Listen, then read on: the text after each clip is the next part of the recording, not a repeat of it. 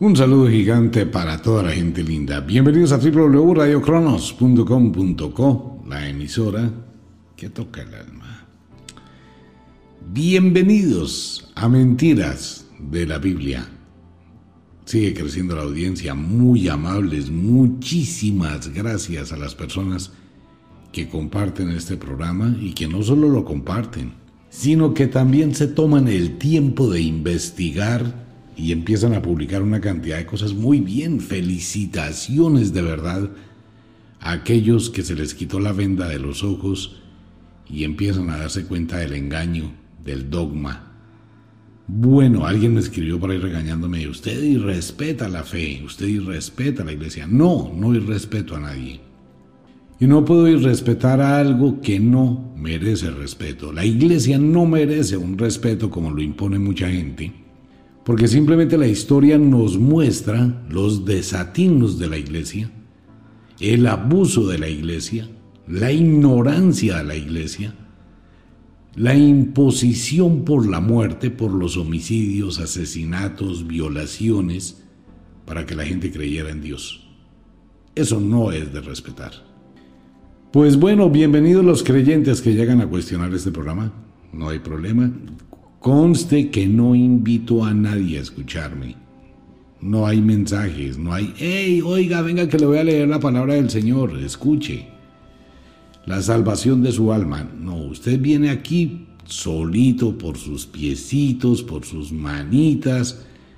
Usted acepta entrar al infierno. Así que bienvenidos. Pues bueno, Hemos hablado varias cosas, le recuerdo a todos los oyentes que usted está en este programa bajo su libertad, bajo su responsabilidad. Que lo que estoy haciendo aquí es lo que dijeron que hiciéramos desde siempre, lea la Biblia, eso hago, leo la Biblia. Pues bueno, que no les gusta mi forma de hablar, que se molestan, que se calientan, que se indisponen, pero cuando termina el programa y vencen el miedo, de ir a abrir la Biblia, porque hay mucha gente, me escriben y me dicen, desde que lo escucho a usted tengo unos sentimientos cruzados, encontrados, me insultan, me tratan de lo peor, me amenazan, que me van a hacer, que me van a quemar, que bueno, todo lo que usted se imagine. Entonces la gente, después de que escucha el programa, se queda mirando la Biblia allá en la casa, ¿no? Y empieza a ver la Biblia como con una duda, ya no le tiene la confianza, siente miedo, y si ese tipo está diciendo la verdad y está leyendo la Biblia, y si yo leo eso, ¿qué va a pasar? Y sin embargo vencen el miedo, hay gente que no lo ha vencido. Pero cuando vencen el miedo y van y empiezan a buscar y empiezan a leer y se les quita la venda de los ojos, no pueden dormir. Y duran como una semana con una zozobra y más de una semana con ese algo aquí metido ¿Y qué hago? ¿Y a quién? Y van y le preguntan al cura y el cura no escucha ese demonio, ese es el hereje. Entonces explíqueme esto que dice aquí, cura, pastor, evangélico, no sé quién más. Venga, explíqueme qué dice esto. Y como el otro tampoco había leído la Biblia, ah, es que esto es una bola de nieve muy difícil de detener. Entonces empieza a mirar, sí, pero venga, yo no entiendo, espera, eso es como raro. No, es que eso no es así, es que eso era un misterio. Y empiezan a dar unas justificaciones y escriben unas justificaciones. Por favor, lea. Antes de escribir, miren, no haga el oso. De escribir solo porque sí, es que Jesús estuvo en el Tíbet, es que Jesús es el, un extraterrestre, un alienígena. A ver, sálgase del contexto de la ficción y metas exclusivamente en lo que dice la Biblia. No le busque explicaciones porque no las hay. Y para ello es este programa. Comencemos por el principio. Vuelvo y lo reitero. El negocio de la iglesia, el negocio de la iglesia.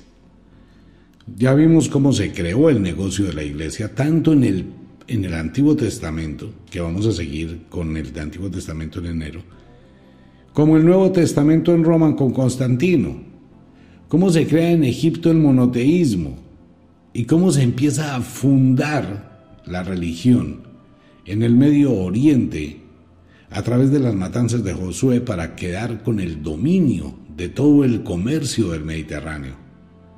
Porque era eso. Y es todavía lo que se vive hoy en día, todavía se vive la guerra santa, que es la yihad.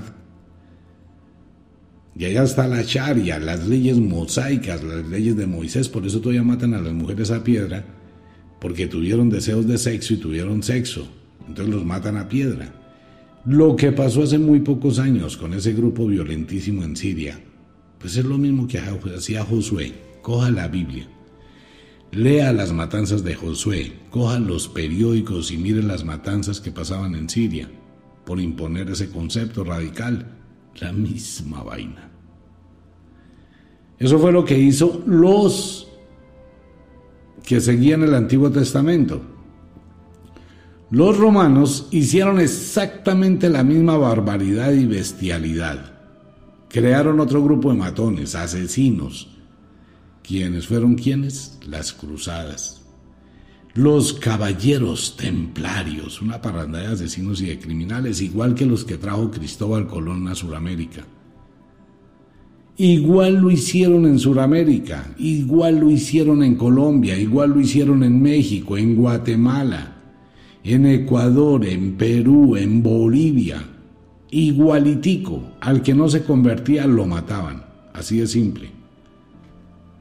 Después llegaron con la famosa Inquisición, con la esclavitud, la misma cosa. ¿Por qué nació la santería? Porque era la religión lucumí es la religión del pueblo yoruba en África. Y fueron y trajeron a toda esta gente a la fuerza, encadenados los barcos negreros, como esclavos. ¿Y qué hicieron los evangelizadores? Oh, usted se convierte a Dios o lo matamos. Y entonces, pues los afrodescendientes no se convertían a Dios y los mataban. Y los indios que no se convertían a Dios, los mataban. Entonces sucede que el pueblo yoruba, muy inteligente, más inteligente, convirtió a los santos de la Iglesia Católica en los orichas. Por eso nace la santería, no es la adoración de los santos de la religión católica. De hecho, el santero que se respete debe hacerle honor a los orichas y no a lo que representan los santos. Ahí se produce el sincretismo o sea, en otras palabras vulgares, les hicieron pistola a los evangelizadores y dibujaron los orichas en los santos que representaba la Iglesia Católica. Entonces, toda esa parrandada de brutos miraban a los esclavos rezándole a los santos, uy, tan devotos que son. Sí, cómo no, pero estaban rezando a los orichas. Pero eso fue lo que hizo la Iglesia. ¿Cuál respeto para eso? Comencemos por el principio. ¿Qué es un opositor? ¿Quién es el opositor? ¿Quién le hace la oposición a la iglesia?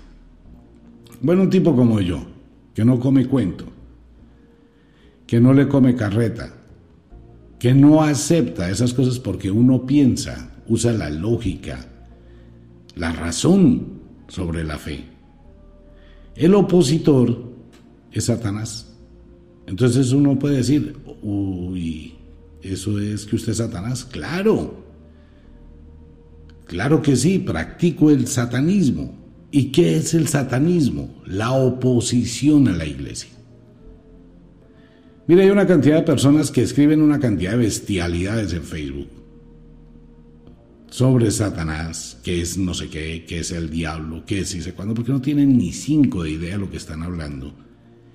Y es lo que escucharon de los curas.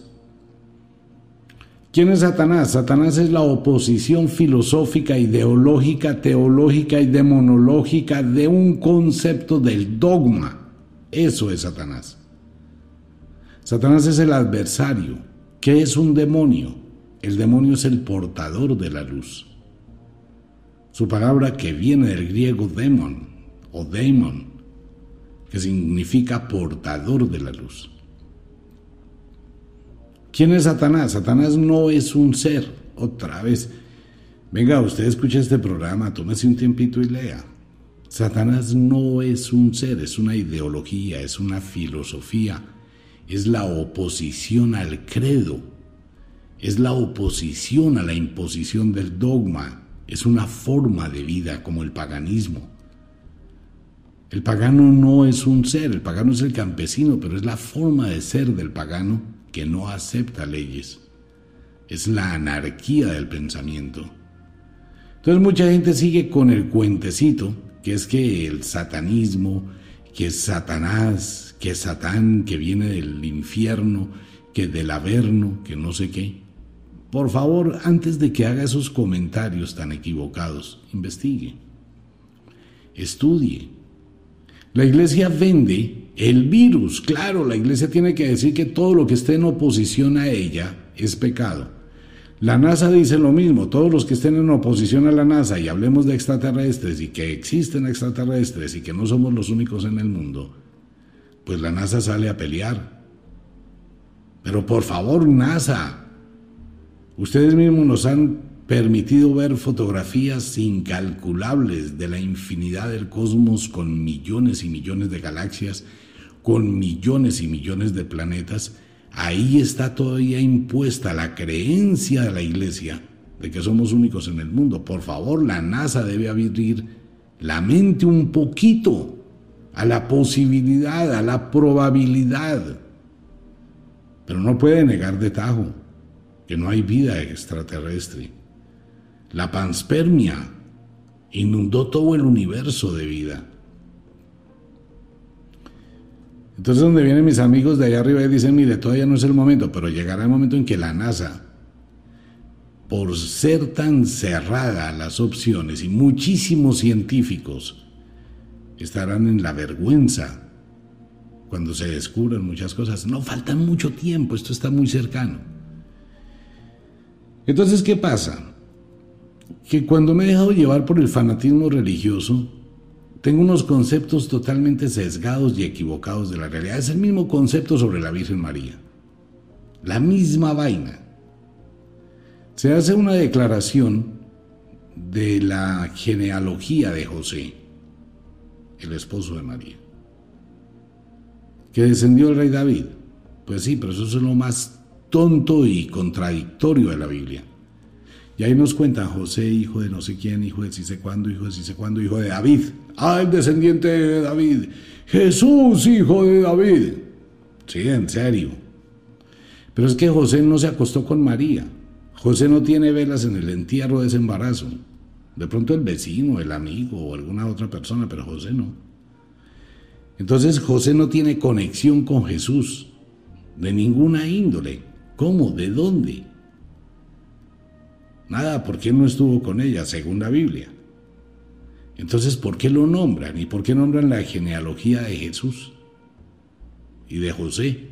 ¿Por qué? Si no tiene nada que ver el caldo con los huevos. A ver, eso es como decirle al vecino que el descendiente del hijo de la vecina, pues es del vecino y el vecino no tiene nada que ver ahí.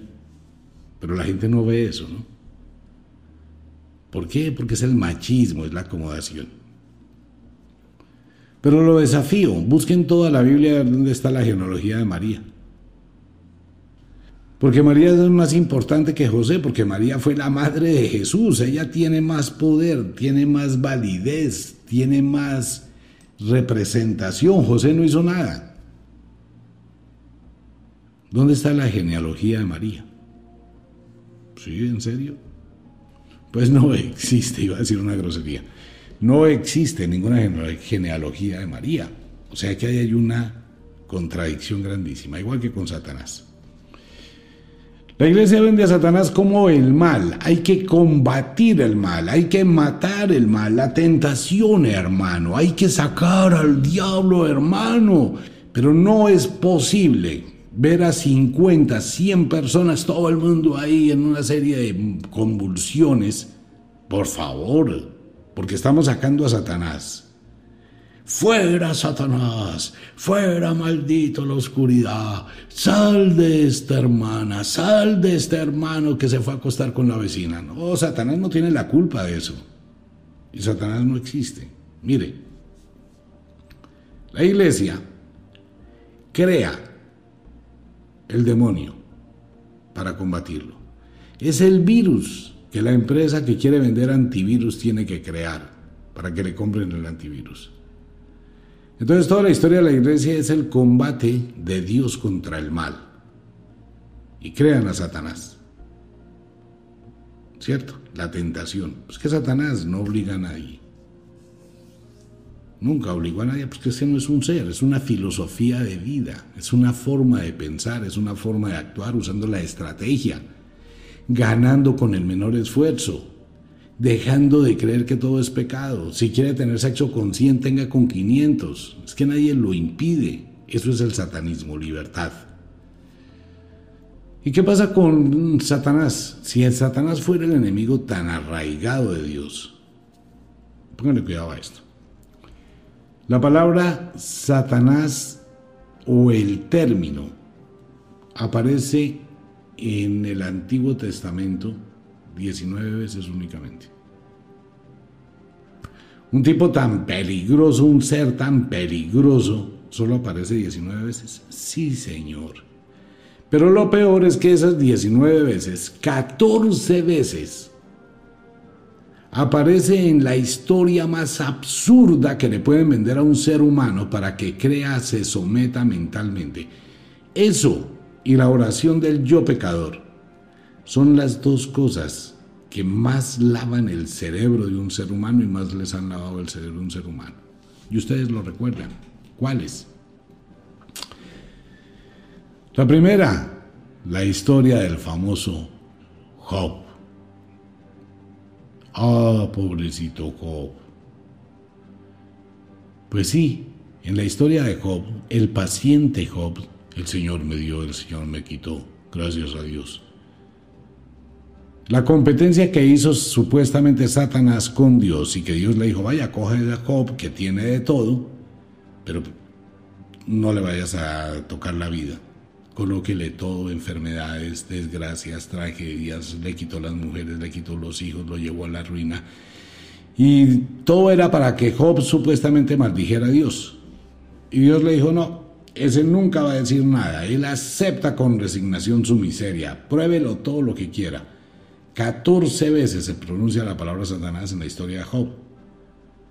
Pero ¿por qué es esa historia? Porque eso es una parte del lavado cerebral donde le dicen a usted que usted tiene que tener la resignación, hermano, hermana, que sientes aquí el poder de Dios. Debes de ser como Job, el santo Job. Debes llevar con resignación que tu marido tenga otra. Debes llevar con resignación que te estés muriendo de hambre. Debes tener paciencia porque tienes una enfermedad y no hay EPS que te trate. Dios te dará más. Pero tráeme el diezmo, hermana. Hermano, debes tener la paciencia del santo Job, que aceptó con amor a Jehová todas las imposiciones de Satanás. Y parece que tuvieran estreñimiento, ¿no? Pero así es. La historia de Job es para que usted sea un resignado, un miserable. Entonces al final viene el premio. Y entonces ya cuando el diablo se sintió peinado, es que está de moda el cuento de que lo peinaron y la peinaron y no sé qué. Pues hacemos lo mismo. Cuando el diablo se sintió peinado, entonces llegó Dios y le dijo a, Job, uy, no, aquí tienes todos los premios. Es un manejo de la psiquis. Y la gente no se va a dar cuenta del sufrimiento y que está comiendo cuac cuac. Ah, me encanta la telepatía, gracias, porque no tengo que expresarlo. Pero si dice, no, pues sí, con resignación, yo le aguanto a Dios que voy a perder mis piernas. Pues si Dios lo quiere, así será. No, yo le aguanto a Dios todo lo que Dios me mande, yo lo acepto con resignación. Que se me cayó el trasero por la mala cirugía es porque Dios así lo quiso. Ay, por favor. Yo sé que Dios me va a dar el premio, me va a colocar un trasero mejor. Van a inventarse una prótesis exclusivamente para mí, para que mi novio se sienta feliz de verme un trasero como él quiere. Ajá. Esa es la mente de Job. Voy a esperar un premio de Dios. Pero como Dios no existe y no hay una sola persona en este mundo, ni el pobre Lázaro, ni Job, que puedan realmente decir, no existe una sola persona en este mundo que esté sufriendo y que la iglesia haya hecho por ella. Ni Dios, porque no existe. El que se levanta de la miseria es porque tiene peloticas para levantarse de la miseria. Entonces Satanás es pronunciado 14 veces en Job, en el lavado de cerebro de Job, y cinco veces en el resto de toda la Biblia. Ese es el gran enemigo.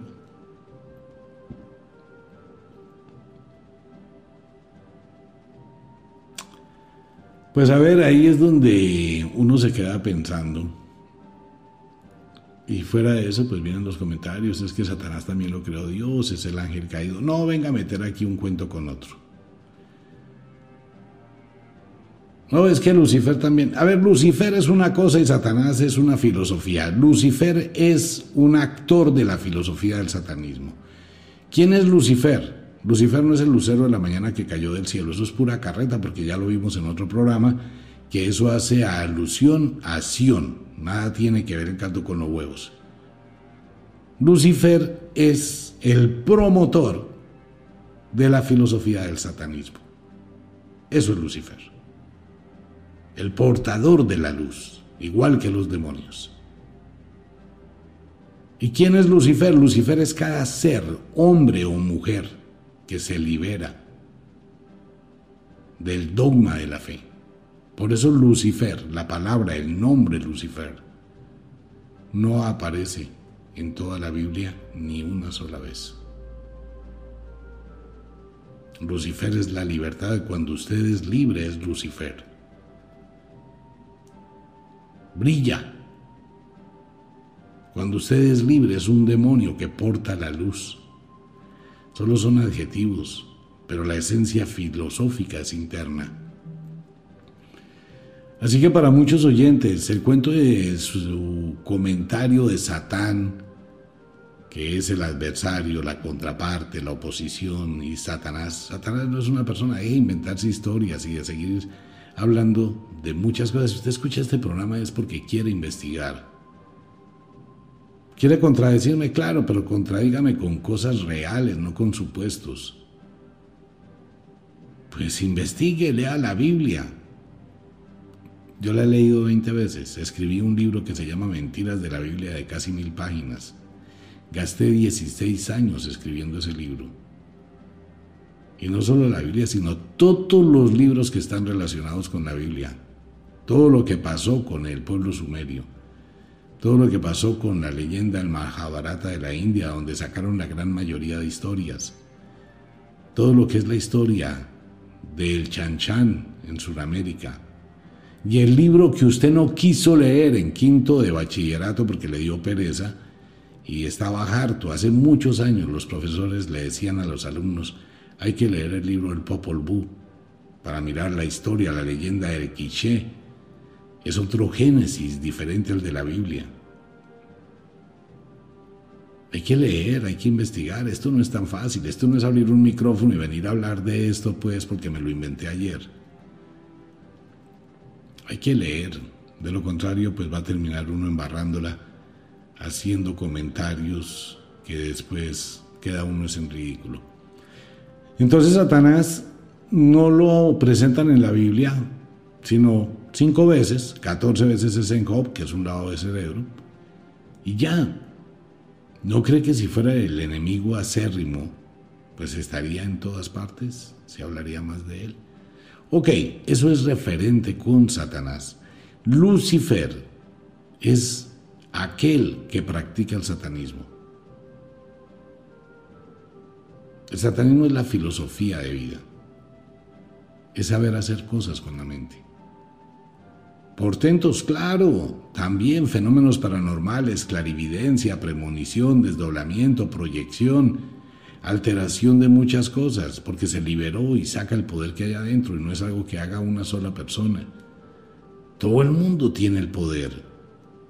Es tan difícil hacerle ver a la gente que usted tiene unos poderes súper mega poderosos y que puede hacer todo lo que quiera. Absolutamente todo. Sí, también puede conquistar la mujer que quiera. Todas las mujeres se pueden conquistar, a ver, todas, venga. Mire, uno puede conquistar la, mejor, la mujer que uno quiera y una mujer puede conquistar el hombre que se le dé la gana. o yo. El asunto es conocer el arte de conquistar. Así de simple. Que usted puede tener toda la plata que quiera, absolutamente toda, y no tiene que vender el alma porque el alma nunca se vende. Pero usted puede tener toda la plata que se le dé la física gana. Usted puede tener todo lo que quiera de este mundo. Dentro de usted hay un genio más poderoso, mejor dicho, dentro de usted está la mamá y el papá de los genios. Y el de la lámpara de Aladín no era el nietecito, para el que usted tiene en su mente, al que le puede pedir todos los deseos. Todos, sin límite, lo que usted quiera. El problema cuál es que cuando usted aprende a conocer ese genio, entonces usted va a decir, ¿para qué quiero plata? Si tengo mucha plata voy a ser infeliz, entonces solamente voy a tener lo que necesito para vivir bien, pero me voy a dar gusto. No voy a tener, a tener cualquier carrito ahí chichipato, no voy a tener mi deportivo voy a disfrutar mi deportivo. Ah, bueno, voy a tener el mejor televisor, voy a tener la mejor casa, voy a tener la mejor ropa.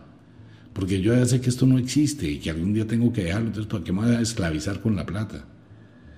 Con mujeres y hombres. Entonces la mujer puede tener todos los hombres que quiera, pero después de que ha tenido 100, 150 la misma vaina, y ninguno está ahí estable, pues quiere buscar uno solo con el que esté estable.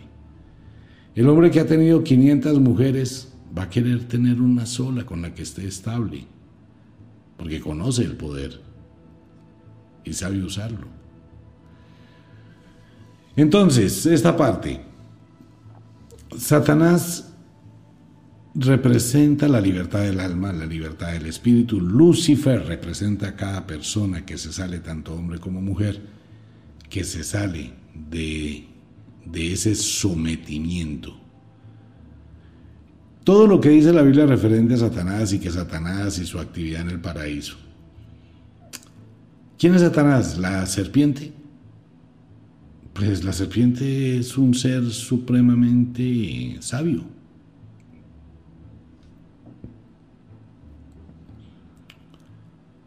A ver, si yo le digo a usted, venga, ¿usted qué hace de empleaducho de un tipo que tiene una empresa? Y usted es el obrero, usted es el vendedor, usted es el que trabaja, usted es el que le produce a ese tipo 30 millones mensuales y él le paga uno. Venga, amigo mío, usted tiene capacidad de ser su propio empresario, sálgase de ahí monte su negocio. ¿Le estoy haciendo un mal? ¿Acaso la serpiente dijo mentiras? Ya lo vimos en el Génesis, en el inicio de este programa. No, el mismo Dios lo reconoció después, ahora que no alargue su mano y también coma del árbol que está en el paraíso y sea uno como nosotros y viva para siempre. La serpiente le dijo la verdad, pero como usted le tienen que envolver el cerebro y usted se dejó envolver el cerebro, usted aceptó al pobre Job Usted consideró a Satanás como un macho cabrío con ojos ardientes, lleno de poderes, macabro y destructivo. Eso fue lo que le vendieron y usted considera eso.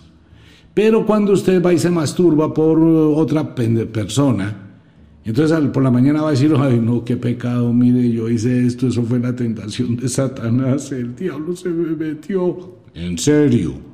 No, si usted lo hizo fue porque usted quiso hacerlo. Si usted, señora, fue y se acostó con el vecino, con el amigo, con el médico, con el de no sé dónde, con el de sí sé cuándo, en una aventurilla de cinco minutos, no le puede decir a Satanás que Satanás fue, ni a Lucifer que ellos fueron los que la tentaron a hacerlo. Fue usted que quiso hacerlo. Nadie le puso un revólver para que lo haga. Fue porque usted quiso hacerlo. Pero hoy vemos como en las noticias los curas pedófilos que violan niños de 5 años dañándoles el recto para toda la vida. La misma iglesia sale a decir que es la tentación de Satanás, que fue Satanás el que les entró a los curas para que violaran los niños. ¿En serio? Sí, claro, porque es que Satanás se convirtió en el agua sucia para echar, para culpar de las acciones de los hombres. Es donde uno tiene que lavarse las manos. Es el trapero de la casa Satanás. Satanás se convirtió para la iglesia y para todo el mundo en el chivo expiatorio. A él hay que culpar. Esa Satanás al que yo tengo que decirle a mi esposa, sí, mamita, dejé embarazada a la otra porque es que tengo una tentación, se me metió el diablo. Y esa es la justificación, y eso es lo que vendió la iglesia, y ella misma lo aplica. Por eso el Papa hace misas para liberar el mal de la iglesia, porque el mal entró a la iglesia. El diablo, hermanos, entró a la iglesia y está corrompiendo a todos los curas para que sean violadores. Bueno, no son todos. Se salvan muy poquitos. Es lo mismo que pasó con las monjas del convento de Lundun, o Londun, como se quiera pronunciarlo. Cuando 150 monjas desesperadas de sexo empezaron a tener una orgía, la cosa más tenaz. Y entonces los inquisidores dijeron que era Satanás y en la corte, la legión de Satanás y la legión de demonios que había llegado al convento. Ya habían empezado los demonios a tener sexo con todas las monjitas entre los 14 y los 20 años. Neurosis colectiva, como decía Freud, eso es la religión, una neurosis colectiva. Entonces culpamos a Satanás de lo que hacemos, pero no hay tal. Satanás no es un ser, Satanás es una filosofía. Quiero dejar eso claro. Bueno, ahora viene la otra parte. Estamos a punto de celebrar la Navidad y hice unos comentarios de la Inmaculada Concepción, donde la iglesia dice, ¿no? Textualmente, que la Virgen María era virgen antes y después antes de quedar, bueno, antes de quedar embarazada, quedando embarazada y después del parto seguía siendo abrir. Para constatar la virginidad de una mujer no es tan fácil. Conozco mujeres y conozco hombres y tal vez vayan a incomodarse con mi comentario. Hay muchísimos métodos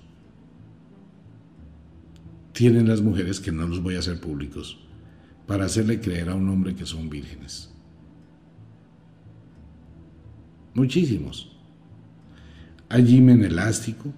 Ahora, el himen elástico se rompe cuando hay un parto, obligatoriamente. O sea que no puede. Venga, referente con el tema. Es que me escriben unas personas. Ah, es que a mí me enseñaron en la religión que no se trataba de la virginidad física, sino la virginidad espiritual. A ver, ¿cuál es la famosa virginidad espiritual? Alguien que me aclare, alguien que escriba en Facebook, alguien que diga cuál es, qué es, de dónde viene, cómo se denomina, cómo se prueba, qué está hablando, cuál virginidad espiritual. A ver, dejen de inventarse un poco de historias para justificar un engaño. No existe ninguna virginidad espiritual. Porque es que el himen no es de los espíritus, es de los cuerpos. Es una telita que está protegiendo el útero desde el embarazo no más. Y ha sido una característica del machismo. La palabra virgen aparece en 51 versículos en la Biblia, desde el Antiguo Testamento. Solo 51 veces y hace relación exactamente al imen. A ninguna virginidad espiritual ni nada. Y ninguna de las 51 veces que aparece la palabra virgen en los 51 versículos en la Biblia Ninguno de ellos hace relación a la Virgen María. Porque es que ya no la conocieron. Ni tampoco a Jesús, porque no lo conocieron. O sea, todo eso no es más que una mentira y un engaño.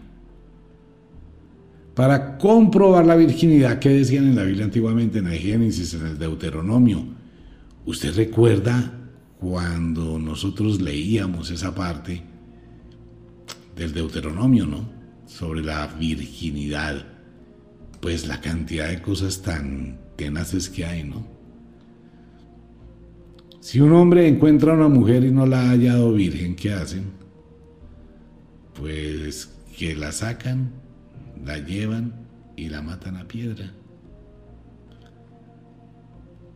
¿Por qué? Porque allá se hablaba de la virginidad del himen y cuando el hombre quería saber cómo era, eh, la virginidad, pues tenía la mujer que manchar la cama, dejarla untada de sangre para que el tipo dijera, oh sí, le dio hemorragia, soy un gran macho, Eso le gusta a todos los hombres, ¿no? Después de esposar a una mujer, ver que la cama me queda manchada de sangre da placer. Oh, le quité la virginidad. Fui su primer hombre. Me recordará por el resto de la vida. Sí, pero no por eso.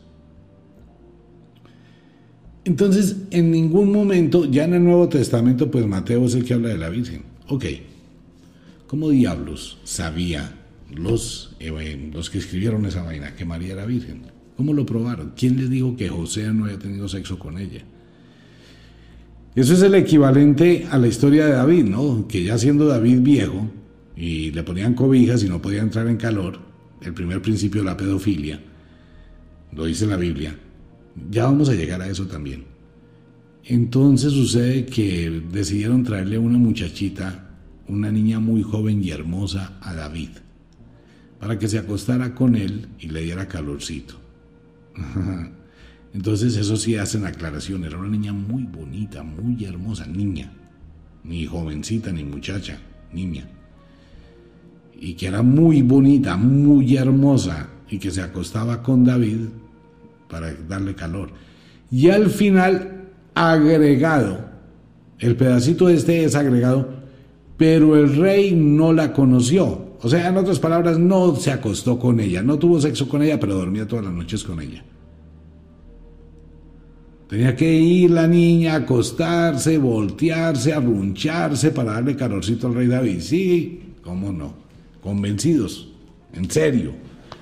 Sí, eso es como la noche que se acostó Jonathan con David y el alma de Jonathan se unió con la de David y a ver, lo dibujamos, le hacemos muñequitos, le colocamos plastilina, eh, no sé. A ver, dejemos el engaño a un lado.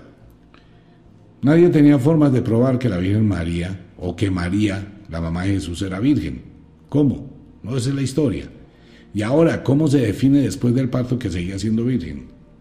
Pero en los apóstoles y en los hechos de los apóstoles hablan que después José sí la conoció y tuvo hijos e hijas.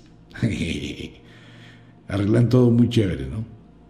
Eso está como la historia de, el primero de Samuel, donde mire, busque la Biblia, primero de Samuel, versículo 21. Vamos a hablar y se lo voy a decir así textualmente. Dice, primero de Samuel, capítulo 1, versículo 21. Y visitó Jehová a Ana y ella concibió y dio a luz tres hijos y dos hijas. Y el joven Samuel crecía delante de Jehová. A ver, explique, defina es la única visita que hace Jehová. El resto lo manda a los angelitos y al Espíritu Santo. Defina, visitó Jehová a Ana y ella concibió y dio a luz tres hijos y dos hijas. De ahí es donde viene el cuento de que la abuela de María es Santana. La oración, la oración de Ana de bienaventuranzas a Jehová es el pedazo que le cortaron para ponérselo a María. ¿Qué ocurre? María no tiene genealogía en la Biblia. Nadie sabe de dónde salió, ni de dónde era, ni quién eran sus papás, ni de quién era hija. Nada, porque era mujer. Fue concebida supuestamente por el Espíritu Santo, pero aquí hay unas equivocaciones garrafales en la Biblia que la gente no ve. A María no se le apareció ningún ángel. Al que se le apareció el ángel fue a José a decirle, Aguantes, hermanito, que es que su mujer está embarazada de otro. Así sea el Espíritu Santo. Ella concebirá y dará a luz un hijo que es Jesús, así que aguántese. Y José dijo, bueno, está bien, porque ¿qué hacemos? José como que era medio bobito. ¿A quién se le apareció el ángel? La anunciación, eso fue a la prima. Pero según Mateo y Lucas, que son los únicos que hablan del tema, el ángel del Señor se le apareció fue a José, no a María. Entonces todo eso es un enredo. ¿Para qué? Para que usted se confunda. Bien lo dicen, que la gente antes de un programa como estos, cuando leía la Biblia, se volvía loca. Porque no entendía ni un carajo, es que es muy difícil. Para poder llegar a este punto de mi vida y de poder hablar así sueltamente de la Biblia, tuve que leerla muchas veces. Pero toda esa experiencia es la que le transmito y por eso le pongo a esto cierta jocosidad y le coloco tantos tintes al programa porque no es fácil. No es fácil coger a una señora de 75 años que está escuchando el programa, que toda la vida fue devota de Dios y cuando uno le dice y que estudió con las monjas, si se da cuenta que los colegios más caros son los colegios de las monjas, por ejemplo, para las niñas. Los colegios de los curas son recarísimos, tiene un negocio tan bien montado. Entonces esa mujer, pues, ¿cómo así que María no existe? No puede ser, si yo me dedicaba al marianismo toda la vida, tengo en mi casa 20 imágenes de la Virgen Santísima, ¿y cómo me va a decir que no? Pues no, no existe ninguna Virgen ni la Virgen de Chiquinquirá, ni de la Candelaria, ni de la Guadalupe, ni la Virgen María, ni la Virgen Santísima. No, existen millones de vírgenes, mujeres humanas, que todavía no han conocido un hombre o no han tenido sexo. Pero de las demás no. ¿Y las once mil vírgenes del cielo? No, es a ver, las once mil vírgenes del cielo es el premio con el que le venden la idea a muchos hombres, como pasa por allá en el Medio Oriente, ¿no? Cuando usted se muera, se va a ir al cielo y ella va a tener doncella solo para usted. Ah, bueno, si es así, venga, yo me inmolo y hago una explosión y me voy para el cielo. Mm, sí, convencido. En el cielo no hay mujeres, ni hay hombres, ni siquiera existe el cielo. Pues no, la Virgen no existió. Qué pena con muchos creyentes del marianismo y que dicen que ven a la Virgen chillar y ven a la Virgen llorar y que se les apareció la Virgen en el pedacito de pan y se apareció la Virgen en no sé dónde y que llora lágrimas de sangre, eso es un viejo truco. Ese que la Virgen, la estatua sangra, eso es un truco de dos químicos. Se aplicaban los dos químicos y se coloca en un ambiente donde la temperatura tiene que aumentar y el vapor. Cuando empieza a acumularse mucha gente, como en una iglesia, el aumento de la temperatura produce una reacción química y a producir una reacción química, todos los que están ahí sentados empiezan a ver que en el ojo de la Virgen está apareciendo un puntico rojo. La Virgen está llorando, la Virgen está llorando sangre. Ay, Dios mío, Señor, qué milagro, la Virgen está llorando. Y claro, y empieza a manar el líquido y por la ley de la gravedad desciende como una lágrima. Entonces toda la gente, pues en ese momento, no, pues sí, la Virgen está llorando sangre. Venga, ¿por qué la Virgen no llora otra cosa? ¿Por qué no? No, no voy a decirlo. Pero bueno, sí, más o menos eso también. Eh, ¿Por qué no hace lágrimas de diamantes o lágrimas de oro o cualquier otra cosa? Pero es que lágrimas de sangre porque es muy impresionante, ¿no? Es impactante, eso llama la atención, eso lava el cerebro, eso llena las arcas de los curas. Eso está como el Padre Pío el que hacía la levitación, búsquelo en internet. Y entonces todo el mundo estaba allá en la iglesia, ¿no? Y el tipo llegaba y se iba a abrir el cajón ese de la, de la Eucaristía, a sacar el cáliz y todo eso. Y entonces la gente estaba ahí mirándolo. Y el cura iba, levantaba los brazos, y todo en silencio, y allá tocando el órgano. Y de pronto veían como el padre Pío, que tenía los estigmas en las manos, era un ladrón, la cosa más tenaz, estafador. Los estigmas de Cristo en las manos y le sangraban las manos y toda esa bobada, todo eso fue un truco. Y entonces el tipo estaba ya parado de espalda, ¿no? Dándole la espalda al pueblo. Y el pueblo estaba mirando que el padre Pío llegaba ya al atrio, bueno, al sitio ese y se empezaba a levitar y flotaba cogía con su mano, levitando en el aire y la, sotana en el aire moviéndose, abría, sacaba el cáliz y llegaba y volvía a bajar. Daba la vuelta y venía a hacer la ofrenda. Pues todo el mundo salió ese día a la iglesia a contar que el cura levitaba y que tenía los estigmas de, Cristo en las manos. Y no, pues a los ocho días usted se imagina la cantidad de pueblo tan tenaz allá a ver si el tipo flotaba. Y la plata que recibía la iglesia. Entonces él dijo que él solamente podía hacer ese don cuando el Espíritu le avisaba que no era algo que dependiera de él, sino del poder del Dios, pero que en cualquier momento ocurriría. Y entonces la gente entraba en la iglesia y sentía un aroma a flores. Venga, a ver, todo eso no es más que trucos, manejo. Bueno, más adelante ocurrió un ilusionista. Hizo exactamente el mismo truco, la levitación. El truco es lo más tonto de este mundo, mire. Les lo voy a enseñar rápidamente. Usted busca que la gente esté atrás de usted, unos metros atrás, ¿ok? Va a buscar una tabla que va a pegar en la pared, pero la tabla por el borde debe tener exactamente el mismo color de la pared.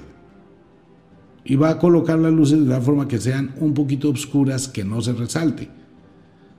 Va a tener un peldaño pegado a la pared. Ok. Número dos. Sus zapatos deben tener velcro o cualquier tipo de ajuste para que cuando usted pegue los, los zapatos, los zapatos queden pegados. ¿Ok?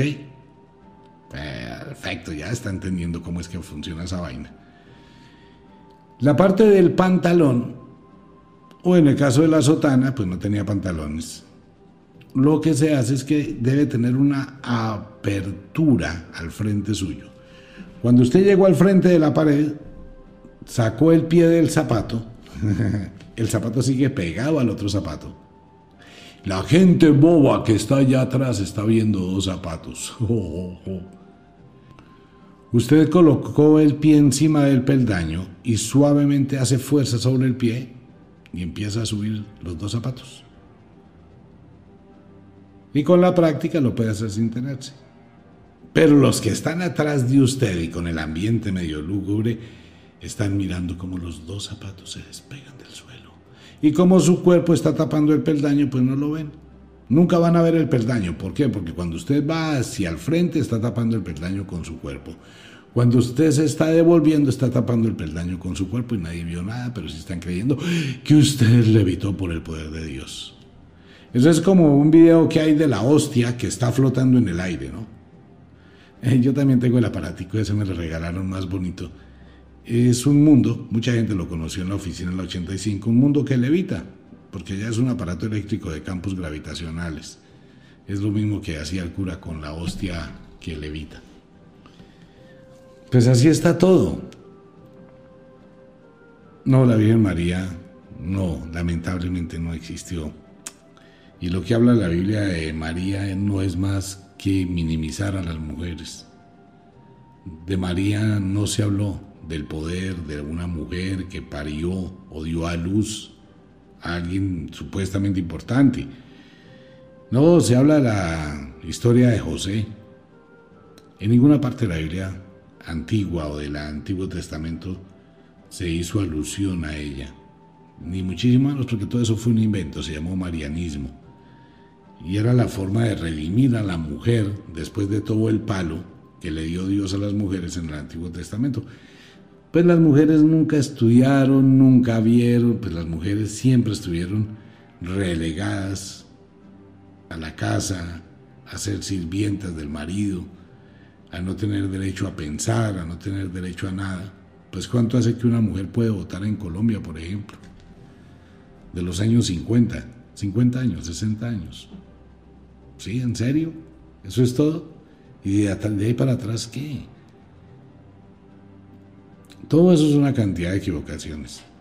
No voy a meterme todavía con los evangelios, llegaremos a los evangelios porque eso tiene una cantidad de contradicciones supremamente interesantes, pero no ahorita, ahorita era solo por la Navidad, no, ni la Virgen María, ni Jesús, ni José, ni el pesebre, ya saben, todo eso nació con los concilios ecuménicos, nació con Constantino, nació en Roma, por algo en Roma está el Vaticano, la cristianización del mundo y la platica del mundo se va para el estado más pequeño del mundo y el más rico de todo el planeta.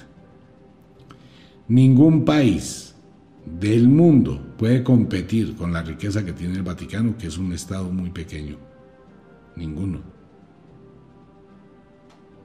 Pero bueno, aquí vamos despacito pasando las hojas de la historia. Mentiras de la Biblia. En sí la Biblia es una sola mentira. Para todos los que escuchan el programa y que se les separan de las pestañas, simplemente miren, despierte. No le estoy diciendo nada que su yo interior no percibiera. Mis amigas las monjitas que escuchan este programa, que están todas, ni para qué les cuento, una de ellas es la que me escribe. Están supremamente consternadas con todo lo que yo digo, pero no saben qué hacer, si hacer oraciones para la liberación de mi espíritu, ya que debo tener alguna mano de demonios, la cosa más tenaz, o para que ellas puedan tener paz en el alma y comprender lo que leen. Empezaron a leer la Biblia y no saben qué hacer. Y con las personas que han hablado, eh, entra en confusión porque tratan de lavarles el cerebro diciéndoles que eso tiene otra explicación histórica, que la Biblia hay que interpretarla, que no se puede leer textualmente.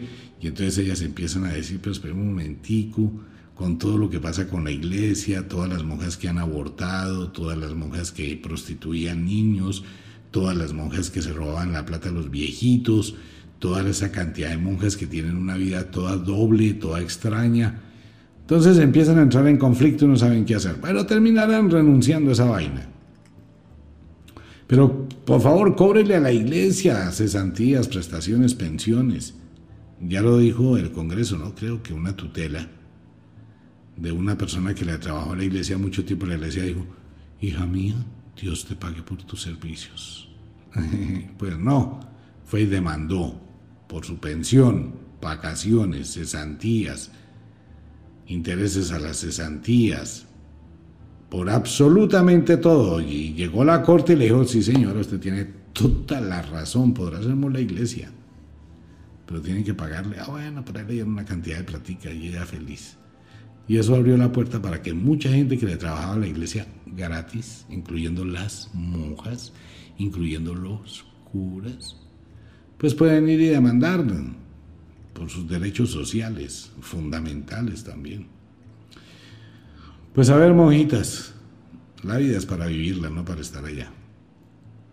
Lea la Biblia, pero léala, entérese de su propia verdad y lo que hay en el espíritu de su interior. Un abrazo para todo el mundo. Nos vemos.